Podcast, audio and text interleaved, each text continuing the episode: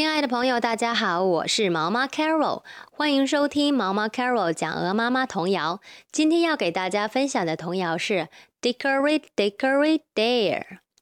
首先，把我们今天出现的词汇给大家来解释一下。Dare，dare，勇敢。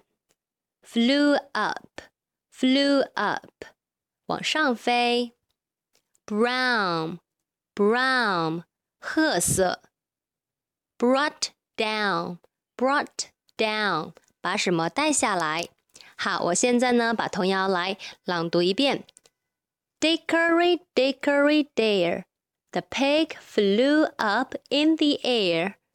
The man in brown soon brought him down. Dickory, dickory, dare.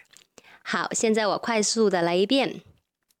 Dickory, dickory, dare, the pig flew up in the air.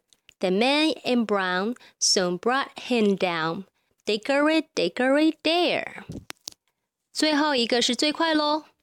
Dickory, dickory, dare. The pig flew up in the air. The man in brown soon brought him down. Dickory, dickory, dare.